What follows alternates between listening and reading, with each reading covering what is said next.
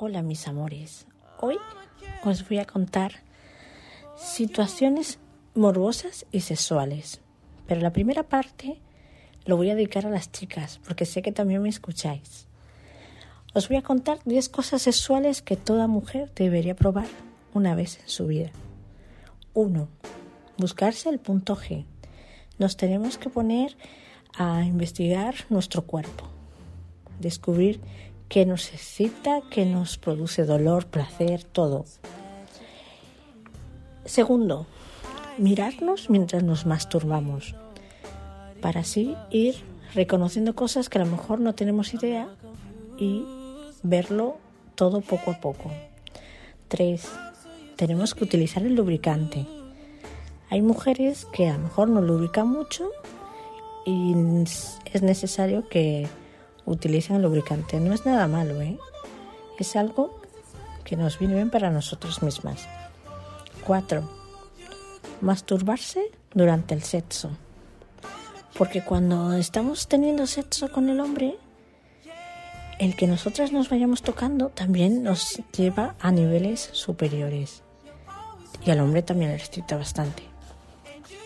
5.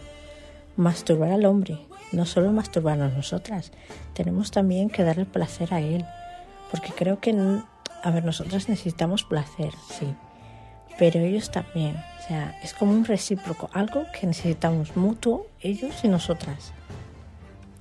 Sexto, tener un orgasmo mientras estamos con nuestra pareja. ¿Por qué? Mm, yo, por ejemplo, soy multiorgásmica, pero mm, es muy excitante que al tener un orgasmo y estamos con nuestra pareja, eso pues eleva más la relación.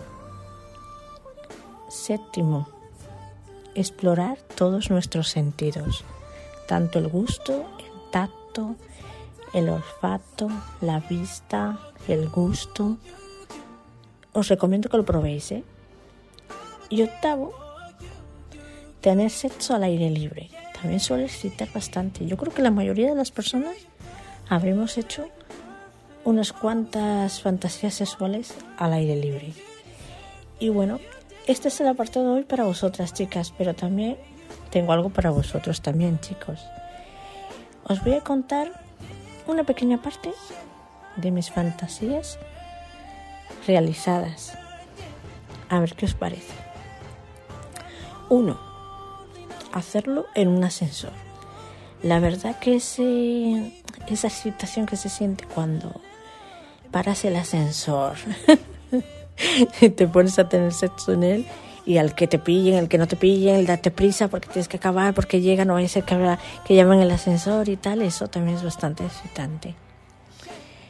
Dos, hacer un trío, la fantasía mayor del hombre el hacer un trío. Pero os voy a contar que a mí lo de hacer el trío no me gustó. ¿Por qué?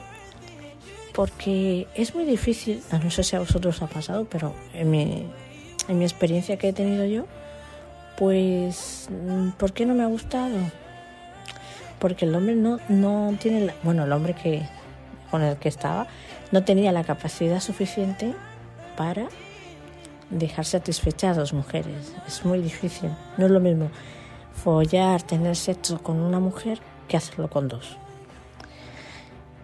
Em, tercera, ir sin ropa interior. A mí me encanta ir sin ropa interior por la calle.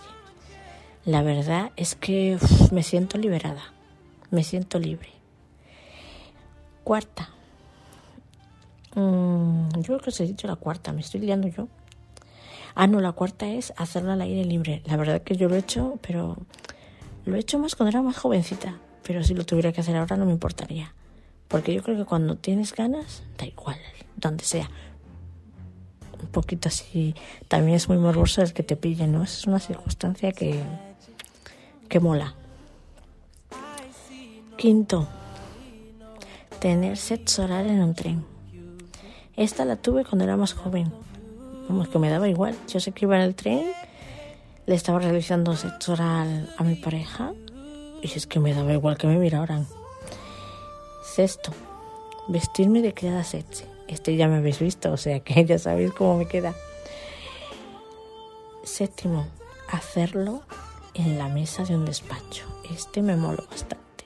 Vamos, me moló tanto que todavía me acuerdo. Y octavo, no, este es el último que os voy a contar, pero ya os contaré más circunstancias y más fantasías. Pues el octavo es que mm, un día me puse una gabardina, no me puse nada, nada de ropa interior, estaba desnuda entera. Me puse unos tacones y me fui a visitar a mi pareja. Y claro, cuando me vio con la gabardina no se imaginaba lo que se iba a encontrar debajo, que era nada. Cuando me lo quité se quedó así, vamos, perplejo. Y bueno, y eso es lo que os voy a contar hoy. Espero que, mm, que os haya gustado, tanto a las chicas que sé que me, que me escuchan y a los chicos. Y bueno, a ver qué os traigo para el próximo episodio. Que tengáis muy buen día, mis amores. Besos.